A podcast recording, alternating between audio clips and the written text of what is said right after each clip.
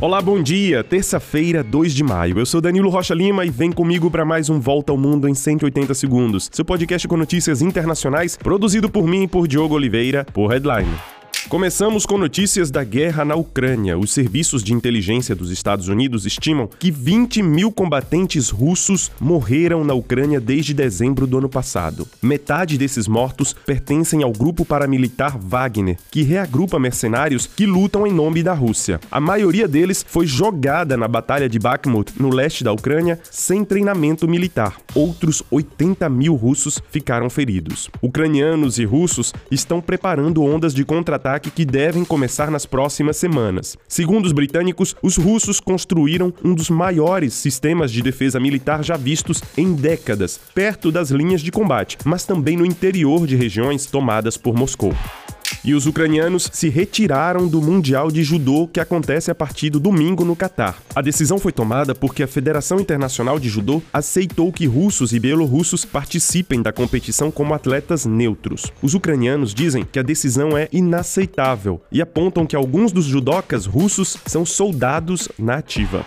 E a embaixadora dos Estados Unidos na ONU, Linda Greenfield, chegou ao Brasil para estreitar relações com o governo Lula, que acusou Washington de incentivar a guerra na Ucrânia. Greenfield vai tentar reforçar a cooperação entre os dois países e relativizar as declarações de Lula sobre a guerra. Ela também viaja para Salvador para destacar a igualdade étnica e promover as comunidades afro-brasileira e americana.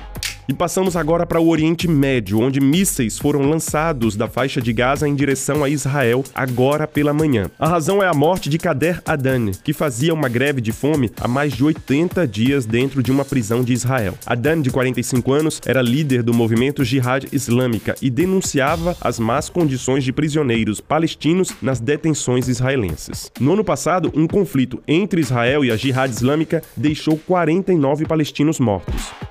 E no Sudão, a ONU teme um êxodo em massa do país. Mais de 800 mil pessoas podem deixar o Sudão para fugir dos combates violentos que sacodem o território há mais de três semanas. O Comitê Internacional da Cruz Vermelha conseguiu entregar pela primeira vez desde o início do conflito a primeira carga de ajuda humanitária no país, para salvar cerca de 1.500 feridos.